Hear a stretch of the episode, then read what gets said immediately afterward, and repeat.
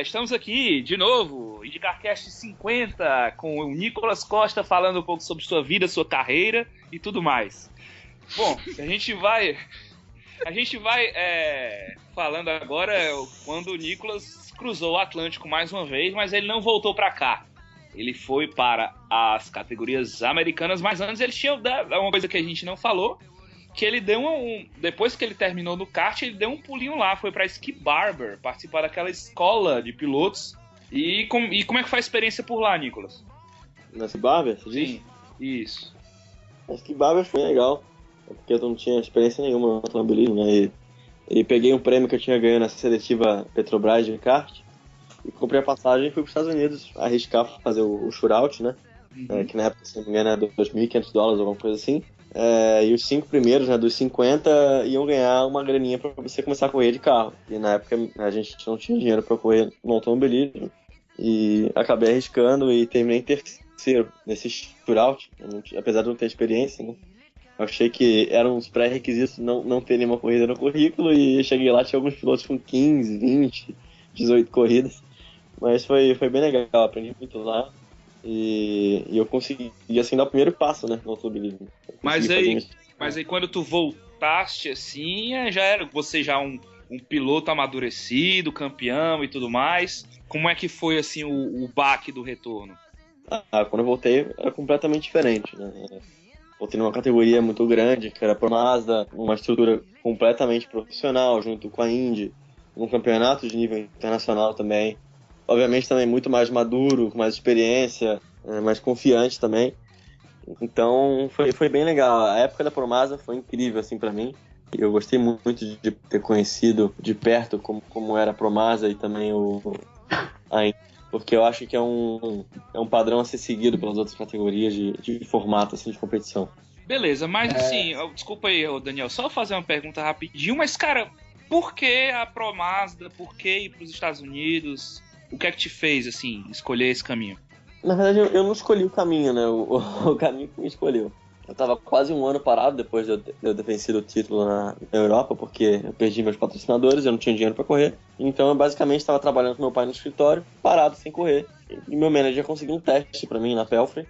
E eu fui lá, era um teste oficial do campeonato, com todos os pilotos que estavam correndo já o campeonato inteiro, na pista que eu não conhecia, no carro que eu não conhecia. E a gente chegou lá, a gente liderou metade do teste e terminou em segundo por 10 milésimos. Então é, foi até surpreendente para mim.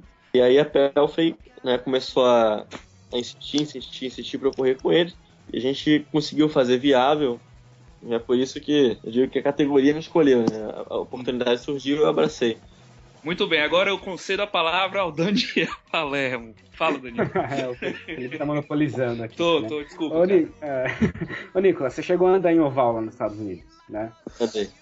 Chegou. Então, assim, a gente, a gente que participa muito de fórum é, aqui, aqui pelo Brasil, aqui até fora também, a gente percebe muita gente, muita gente, leigos, obviamente, às vezes nem tão leigos assim, dizendo que oval é só virar para a esquerda, né?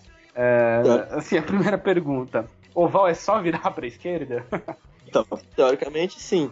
Agora, o jeito que você vira para a esquerda é que vai, vai mudar, né? Eu garanto que todas as pessoas aí que estão falando, falando, falando, botar lá, ou vai ficar no muro, né? Vai ficar no muro para sempre. Uhum. Ou vai ser 10 segundos mais lento. Porque o oval é a coisa mais complicada que eu já tentei. É realmente, se você tem dinheiro para você pagar o carro, se você bater, dá muito medo se você não tem um centavo para você pagar o carro de corrida e você bater, é completamente aterrorizante, que é o meu caso.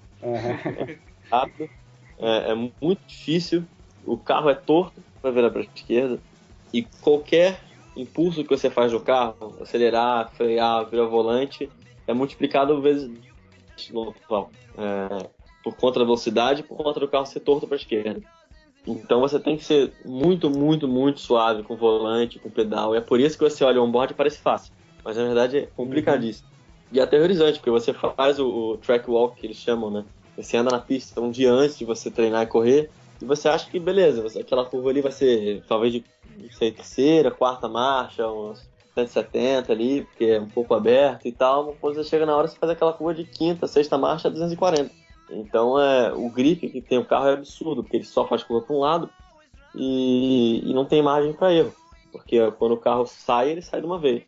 é muito difícil corrigir. E se você rodar, você não vai bater de leve, você vai destruir o carro. E você provavelmente vai se machucar também. E a adaptação demorou muito pra você se sentir, não, não, vamos dizer seguro, mas se sentir confortável andando no oval? Hora nenhuma me senti confortável no oval. Eu, eu, eu, no início eu tava completamente aterrorizado, não conseguia andar direito, era sempre último, penúltimo, último, penúltimo nos treinos.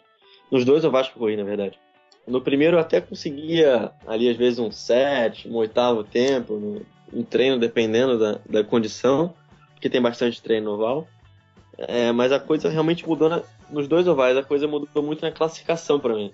A classificação é feita de pneu frio, né? Sai um carro por vez na pista e você tem duas voltas de pneu frio para fazer o seu tempo e a somatória das voltas da sua classificação.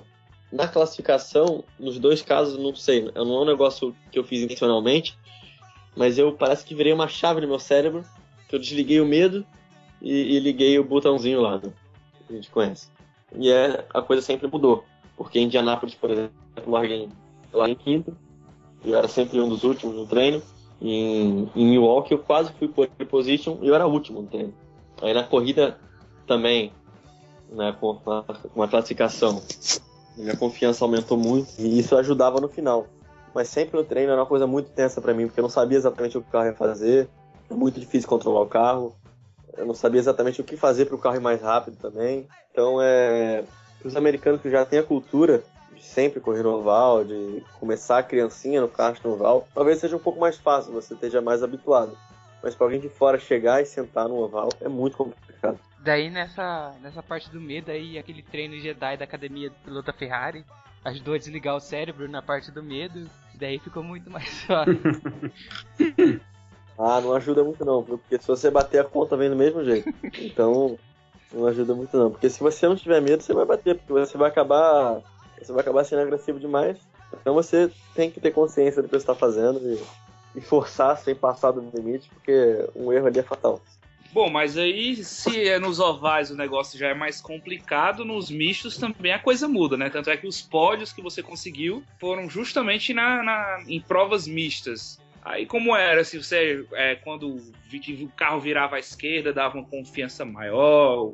Como é que era? O oval, na verdade, a gente não conseguiu pódio por falta de sorte, porque em Indianápolis eu era terceiro o tempo inteiro na corrida, acabei chegando no segundo colocado, que era o Spencer Pigot, e eu acabei perdendo tempo com ele, por falta de experiência não consegui ultrapassar e fui ultrapassado a três voltas do final e terminei em quarto. Em Milwaukee a gente errou no setup do carro, eu liderei a corrida um tempinho, o carro ficou muito traseiro, eu acabei caindo, que nem pedra no finalzinho da corrida e terminei em quinto. Então acho que foi a falta de experiência, assim, que, que contou mais por ter tido pódio no oval, mas no que eu me adaptei melhor, na verdade, foi no circuito de rua. No, é, talvez porque aqui no Rio, né, o, o cartódromo que eu comecei a andar era todo de pneu, você também não tinha muita margem para erro. E é um negócio que, ó, né, desde criancinha me habituei, e o circuito de rua eu me senti extremamente confortável, desde a primeira vez que eu andei. E isso acho que se refletiu nos resultados. A gente acabou né, tendo algum, algumas faltas de sorte em, em circuito de rua, mas a gente sempre brigou pela vitória. Mas minha única vitória realmente acabou acontecendo em circuito normal mesmo, que foi em Mid-Ohio. É, Nicolas, é, você correu na, na Europa com circuitos bem. É, aquelas pistas bem bundinha de neném, bem lisas, enfim. E correr num circuito de rua americano, que é bem ondulado e muro bem próximo. Houston. É, isso teve algum impacto assim na, na sua pilotagem? Teve algum momento que você teve que tirar muito o pé, deu nervoso, mesmo sendo um circuito de rua? Então, o circuito de rua, o meu, meu único problema com ele no início foi que eu tava praticamente um ano sem correr. E a primeira etapa que eu fiz na Promasa foi em Toronto, né? Que é um circuito de rua bem apertado e complicado. Não tem margem para erro, né? E eu tava um pouco fora de forma. Eu nunca tinha andado no circuito de rua, o carro era novo para mim, a pista era nova, então é, eu tive um pouco de receio no início. Eu não tinha muita ideia do que eu estava fazendo. Quando eu achava que eu estava perto do muro, eu estava meio metro do muro. Eu não tinha muita noção do espaço do carro, isso atrapalhou. Mas a partir do momento que eu peguei confiança no que eu estava fazendo, ficou bem mais fácil. Porque eu acho que essa parte do meu cérebro que aprendeu desde criança a guiar numa pista que era cercada de pneus, me ajudou muito no circuito de rua. E a partir do momento que eu me acostumei com os muros perto, ficou, ficou um negócio natural pra ser rápido no circuito de rua e não errar e fazer sempre mais ou menos a mesma coisa Então no final não foi tão difícil quanto eu achei que ia ser. O oval, por outro lado, foi muito mais difícil do que eu achei que ia ser. É, e o carro que você corria lá na, na Pro Mazda era muito diferente da Fórmula Bart? Era, era bem diferente, assim. Né, obviamente os dois eram monopostos e tal, mas fora isso, os dois carros eram mais ou menos opostos um ao outro. Porque o Fórmula Albert, por exemplo, era um motor turbo, que exige uma tocada muito agressiva e, e o carro tinha bastante torque, tinha um pneu muito duro, que dificultava a tração, e o estilo de pilotagem era bem agressivo. Já na Promax a gente tinha um motor rotativo, não tem nada de torque, um pneu mais mole, mais downforce, o carro tinha muita tração, então o estilo de pilotagem era inverso. Mas é, acho que eu consegui me adaptar legal. Em um, dois dias de treino eu já, já sabia mais ou menos ali o que eu tinha que fazer. Não foi tão complicado, até porque eu já tinha feito um ou dois testes de Fórmula 3 e é mais ou menos parecido, então eu tinha um, um pouco de ideia do que fazer. Na, na parte de equipe, assim, é, você falou que na Fórmula Bart teve uma experiência meio ruim com equipe, assim, meio desânimo. E na, na Pelfrey, como foi assim? Ah, Pelfrey foi mais ou menos parecido com a experiência que tive no segundo ano da Fórmula Futuro. Né? Na Fórmula Futuro não, desculpa, da, da Abert. Eu me entendi com a equipe de cara, assim, se deu super bem. E a gente conseguiu evoluir bastante, né? A, gente, a a gente estava andando ali antes de eu começar a trabalhar com eles. Eles andavam, acho que, entre terceiro e quinto. E a gente começou a, a, a desafiar os Andretti juntos para vencer corrida. Então a gente com certeza cresceu junto. E foi o que eu disse, acho que quando os pilotos e, e, os engenheiros têm o mesmo objetivo, né? Que é vencer e tem aquela sede de vencer, a coisa vai para frente. Foi mais ou menos o que aconteceu na Pelfrey também, como que aconteceu na Aeronautica. Mas uma coisa que eu reparo também, na, principalmente nas categorias de base da, dos Estados Unidos, é que os pilotos e os mecânicos parece que eles ficam muito mais próximos assim um do outro. Parece que vira meio que amigo, família ou algo do tipo. Ah, com certeza. Principalmente quando você é estrangeiro, vai morar lá, geralmente você mora perto da equipe, você vê os integrantes bastante. Não foi o que aconteceu com a Pelfrey, que eu nunca morei do lado da Pelfrey, mas é, eu já tinha um relacionamento muito bom com ele. E você vai criando uma conexão, né? É, com, os membros, com os membros da equipe e vai virando realmente uma família. Por exemplo, na Itália eu vi eles todos os dias. Então realmente era uma família, a gente cuida um do outro quando precisa, e, e tá ali pelo mesmo objetivo, né? Todo mundo quer a mesma coisa. E é bem legal quando você tem esse tipo de, de relacionamento em equipe. Não é sempre que acontece, mas, mas comigo a maior parte dos casos foi assim.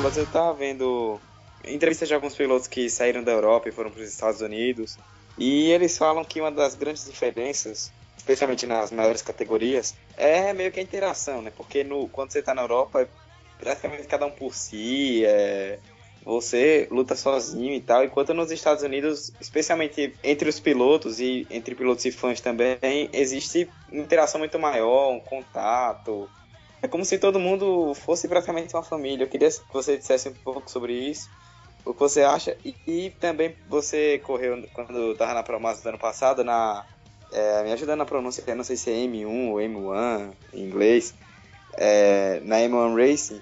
E esse ano quem está correndo lá é o Victor Franzoni, o único brasileiro do, das categorias de base da Indy. Se ele pediu alguma ajuda a você, algum, algumas dicas, é, alguém aconselhou ele em alguma coisa. Então, acho que os Estados Unidos com certeza aproxima muito mais o público ao piloto e o público acaba criando essa conexão com os pilotos de, né, de ter um que torce mais e de acompanhar aquele cara e, e torcer para ele ferrenhamente, né?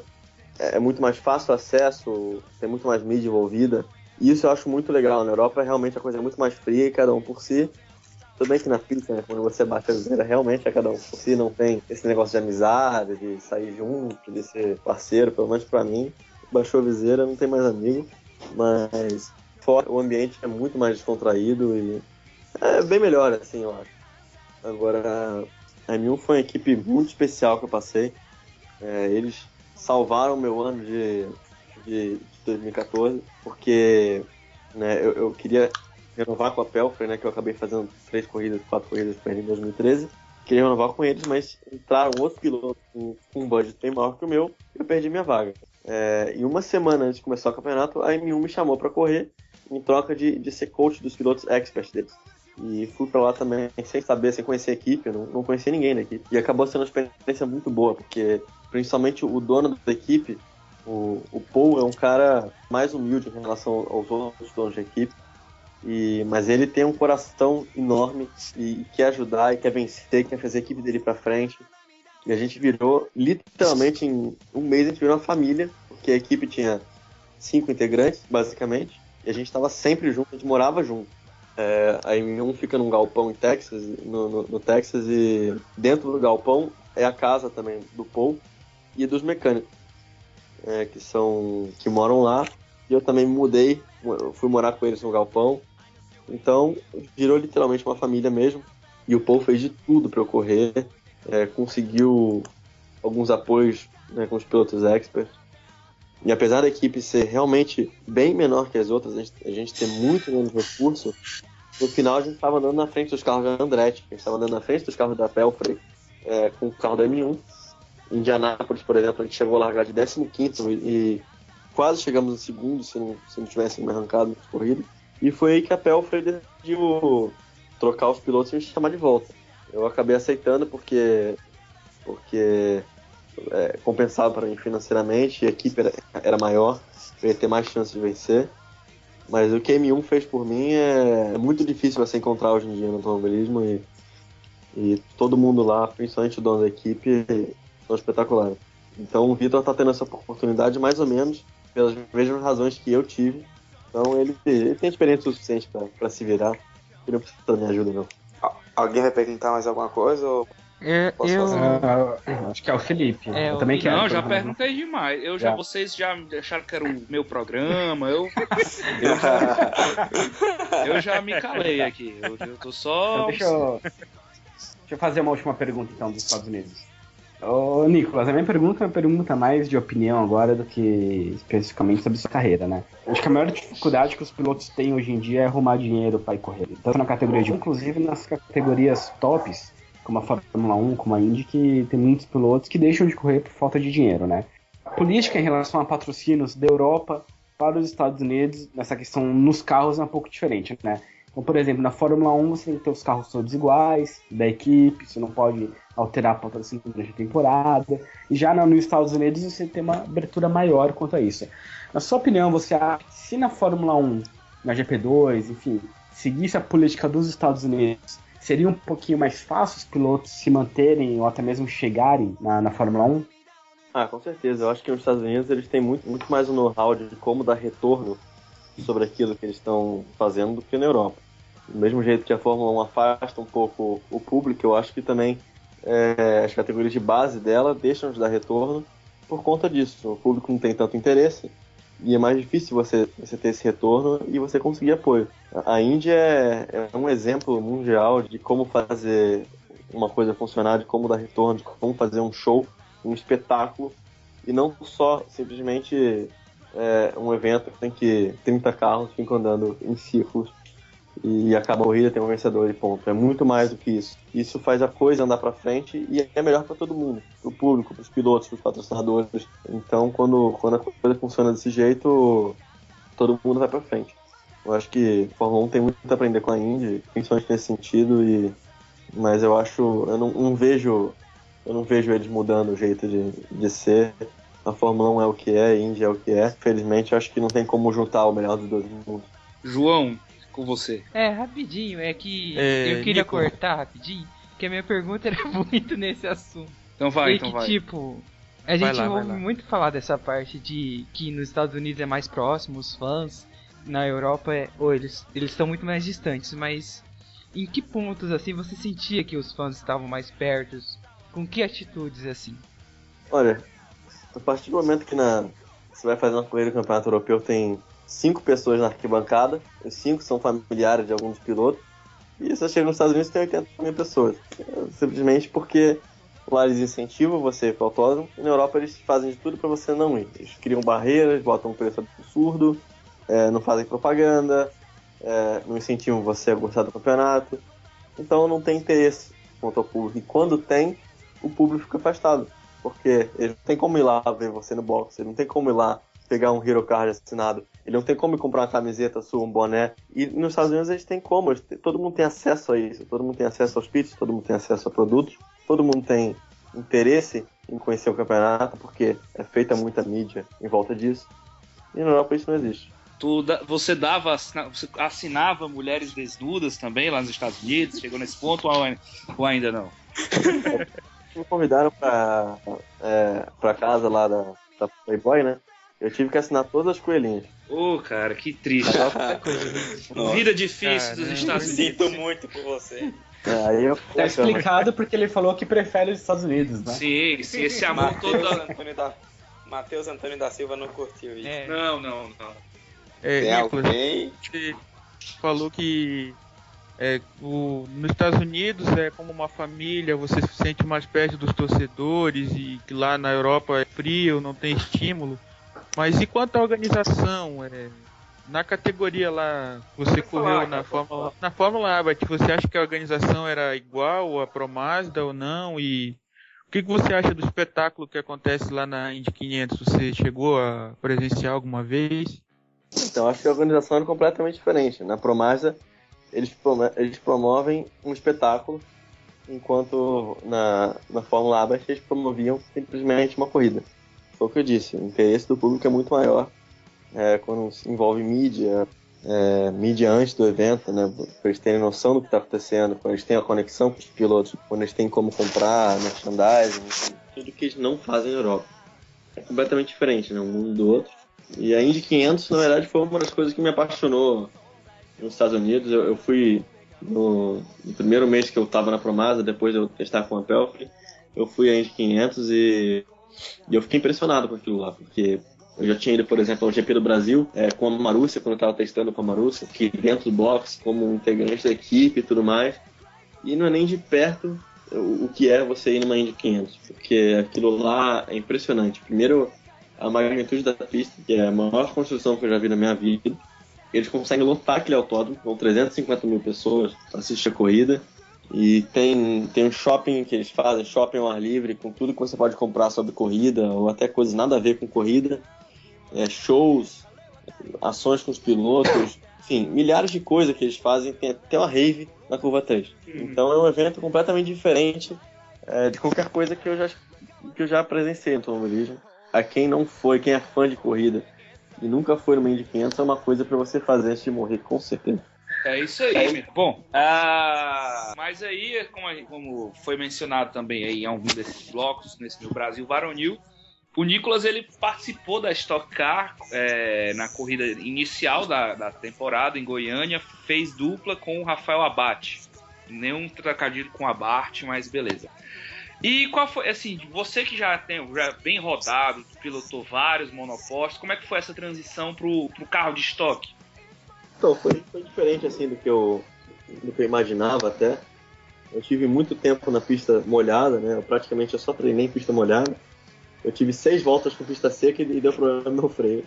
E na classificação da corrida estava seco. Então eu não conseguia adaptar muito no seco. Na corrida já estava até com um ritmo legalzinho. Mas o carro é completamente diferente. Ele tem mais do dobro do peso, mais do dobro da potência. Não tem downforce. Então o estilo de pilotagem muda muito. Então na chuva assim, é mais um instinto né, do que você tem que fazer, mas no seco você tem que realmente ter a técnica do turismo. Isso você adquire com o tempo. Sem contar que a gente teve algumas faltas de sorte, né? É, por exemplo, de eu de eu não ter conseguido andar no seco. Na classificação, eu só tive três voltas para conseguir meu melhor tempo. Na corrida, eu fiquei super doente. É, tava com 38 de febre, quase não conseguia entrar no carro. E tive empurrando o pneu, que eu peguei um pedaço do carro que cortou no pneu, enfim. As coisas não foram exatamente ideais. Eu acho que se tudo tivesse ido certo, a gente ia conseguir pontuar. Eu e o Rafael a gente era rápido o suficiente para pontuar. Mas mesmo assim foi uma experiência muito legal, né? Tá ali, tá ali batendo porta com os caras como Senna, como o, como Villeneuve, enfim. Todo o grid era muito forte. Não tá ali no meio foi, foi uma honra para mim. E eu curti muito. Bom, então a, a experiência do, do Brasil ficou aí na Stock, mas, mas aí foi. Ele foi pro outro lado do mundo e agora está na F4, na FF4 Japan. Tá correndo na equipe do glorioso Vincenzo Sospiri, é piloto oficial da Lam- Lamborghini, Fórmula, o nome da equipe aqui é maior do que Vincenzo Sospiri Racing Lamborghini SC Fórmula Junior Team. Bom, de todas essas experiências, sem dúvida, a, a que é mais complicada de adaptação foi essa, né? Fuso horário, alimentação. Como Com é que certeza. como é que está sendo aí? Conte um pouquinho pra gente, Nicolas, por favor. Então, essa, essa, essa do Japão foi até engraçada, porque esse ano também eu tava meio sem ter certeza do que eu ia fazer, se eu ia correr ou não. E surgiu essa oportunidade enquanto eu tava em Goiânia. Eu já peguei, assinei o contrato sem pensar duas vezes, porque eu confio muito no 20 anos. Então, foi um dos caras que mais me ajudou no automobilismo. E assinei sem pensar duas vezes quando ele me me deu a oportunidade. Mas eu realmente achei que eu ia andar num carro parecido com o Fórmula Albert, que é o Fórmula 4 italiano, que é muito parecido com o Fórmula Albert, com a equipe dele no Japão. Mas na verdade, quando eu cheguei lá, era um carro completamente diferente do que eu achei que ia ser. É, é bem mais lento. A equipe é toda japonesa. É, apesar da, da equipe se chamar Vincenzo Spirit Racing Lamborghini, a equipe não é a do Vincenzo, é só o nome. Então a equipe é toda japonesa. Tem uma pequena dificuldade que ninguém fala inglês na equipe. Eita. Falar italiano é tranquilo, agora falar japonês. Olha, fala japonês não. Não que japonês falando inglês seja uma acompanhando. maravilha, assim, mas, né? É, pra ajudar tem 38 carros no campeonato, tem 26 carros em 9 décimos de segundo. Então se você não consegue falar com a sua equipe, a dificuldade fica bem grande. O- A, adaptação com o carro tá sendo mais difícil que com o Stock Car, porque ele tem uma, ele tem uma diferença muito grande é, para qualquer outro carro que eu já pilotei, que ele tem um diferencial aberto. Isso quer dizer que as duas rodas traseiras elas não giram simultaneamente. Isso no meu estilo de pilotagem tá me atrapalhando muito, porque eu não, sei exatamente o que eu tenho que fazer para o carro funcionar e eu não consigo perguntar para a equipe, eles não conseguem me responder. Enfim, eu tô fazendo o melhor que eu posso, mas é, tá sendo bem difícil de adaptação. Mas fora isso, o país é incrível. O Japão é o país pô, mais incrível que eu já conheci. É, as pessoas são educadíssimas, tudo funciona.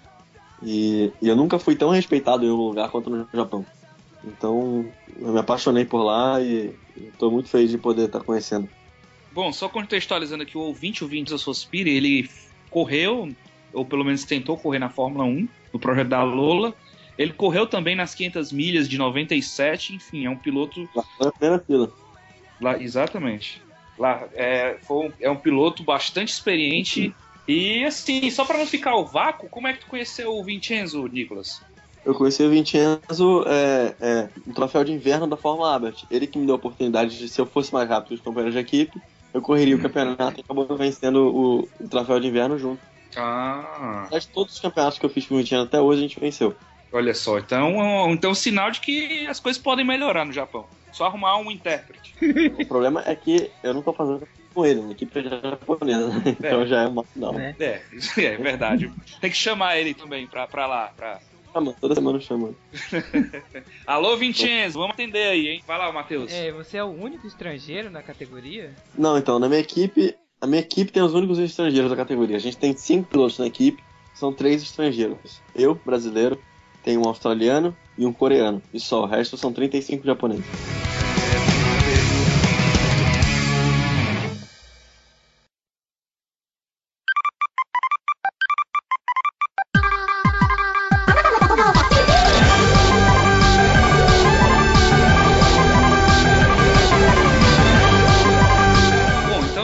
E vamos encerrando aqui esse podcast mais do que histórico. Queria, por favor, que o Nicolas Costa falasse suas considerações finais aí. Bom, obrigado aí pelo papo, vocês, foi divertido. É, espero que vocês tenham tirado todas as suas dúvidas e curiosidades sobre, sobre mais ou menos como funcionam as coisas. O automobilismo nem, nem, nem tudo são flores, né? Mas foi, curti bastante aí conversar com vocês e obrigado pelo papo. Beleza, nós que agradecemos. Ah, João, não, pronto, outro visitante aqui, o Eduardo Costa. Considerações finais aí.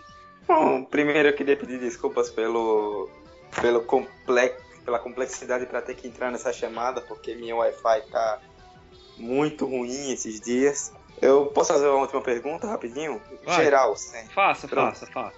Nicolas, agora vem o momento merchandising também, como sempre. né?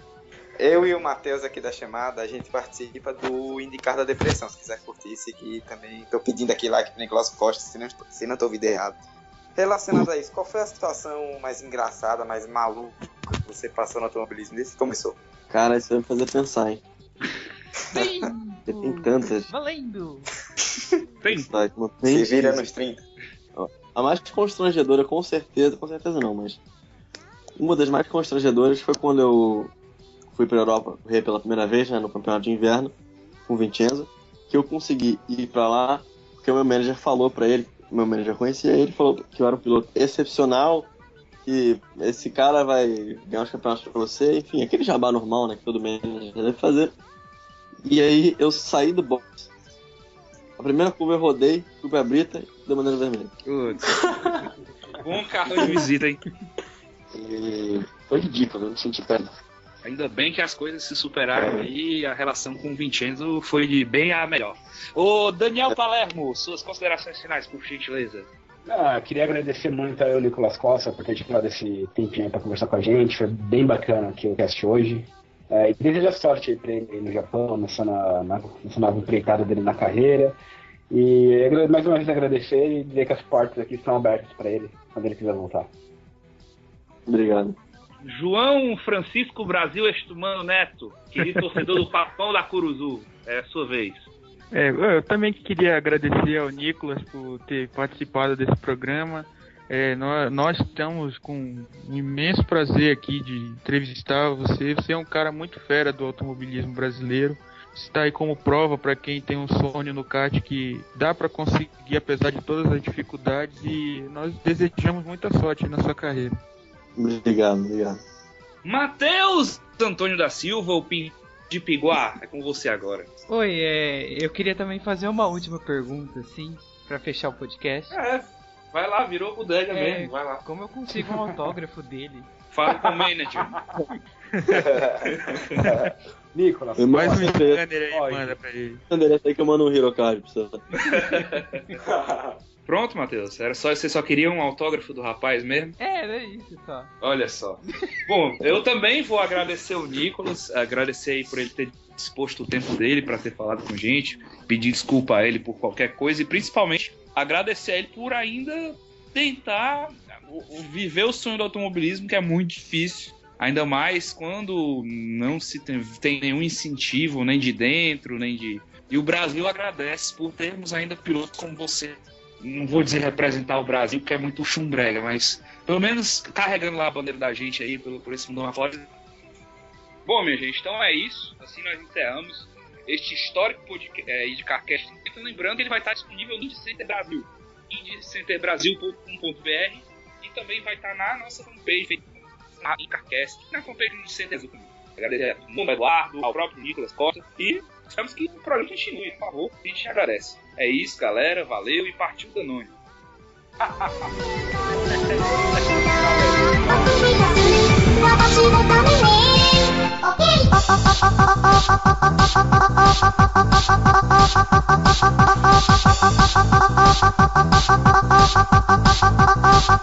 私